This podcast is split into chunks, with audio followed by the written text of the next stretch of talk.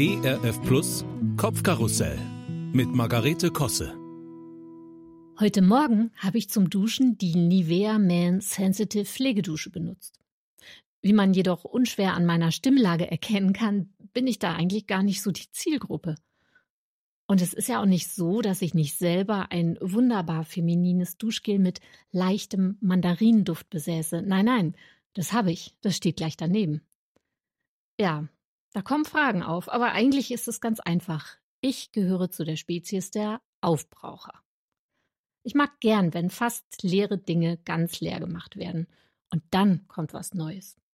Und diese Flasche mit dem Männerduschgel steht, gefühlt, schon ewig auf der Ablage im Badezimmer. Und immer wenn ich sie beim Saubermachen hochhebe, denke ich, komisch, wieso wird die eigentlich nicht leerer und kommt weg? In einem Haushalt mit drei Männern ist die Zugehörigkeit zum Besitzer aber leider nie so ganz eindeutig festzustellen. Fest steht nur, alle benutzen irgendwas anderes. Keiner braucht sie auf, die Pflegedusche für den Mann.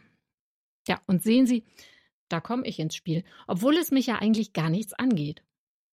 Manchmal nimmt das sogar ganz skurrile Züge an. Ich habe nämlich zum Beispiel neulich mich selbst dabei beobachtet, wie ich den Rest einer fast leeren Zahnpastatube ins Waschbecken gedrückt habe.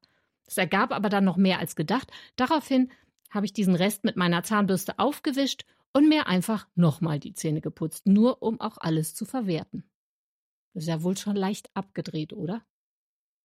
Woher kommt sowas? Dieser Wunsch, nur ja nichts zu verschwenden? Ich kann mich noch an die seltenen Restaurantbesuche in meiner Kindheit erinnern. Das war was sehr Besonderes für meine drei Geschwister und mich. Und ich weiß noch, dass meine Mutter immer sagte, wenn der Kellner kam, äh, danke, für mich nichts, aber gern einen kleinen Extrateller. Sie hat dann einfach das gegessen, was wir nicht mehr geschafft haben. Das finde ich echt krass, wenn ich heute darüber nachdenke. Das habe ich auch nie so gemacht. Genauer gesagt, ich habe mir immer was eigenes bestellt und dann danach noch die Reste meiner Kinder aufgegessen. Naja. Andere Kindheitserinnerungen. Die weißen Rollkragenpullis meines großen Bruders. Aus 100% reinem Polyester. Die wurden dann an mich vererbt und ich musste sie anziehen. Und dieses Knistern beim Reinschlüpfen, boah, dann standen alle Haare senkrecht statisch aufgeladen. Das war nicht schön. Aber die Sachen sollten ja aufgetragen werden. Ich finde, es gibt Grenzen. Wenden wir uns also lieber der Schönheit des Anbrechens zu. Als unsere Söhne kleiner waren, liebten sie es, wenn ein neues Glas Nutella aufgemacht wurde, was es übrigens eh nur am Wochenende oder in den Ferien gab. Und dann gab es immer Kabeleien darum, wer es anbrechen durfte. Derjenige nahm dann sehr feierlich sein Streichmesser, sagte voll Pathos glatt und zerteilte die Oberfläche. Muss wohl ein schönes Gefühl gewesen sein. Es hat sich mir bis heute nicht so ganz erschlossen.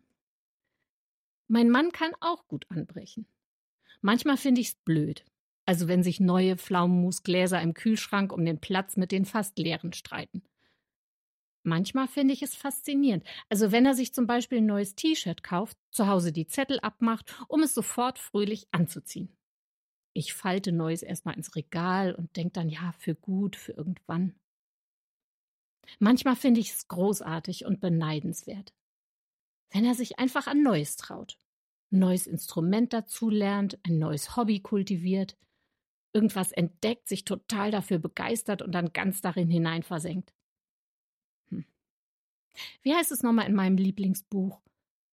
Prüft alles und das Gute behaltet. Ja, dann mache ich so.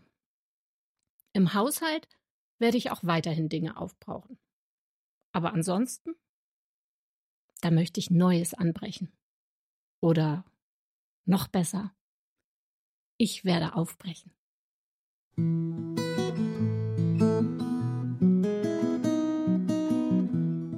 Kopfkarussell von und mit Margarete Kosse. Auch in der Audiothek oder als Podcast auf erfplus.de. ERF Plus. Gutes im Radio.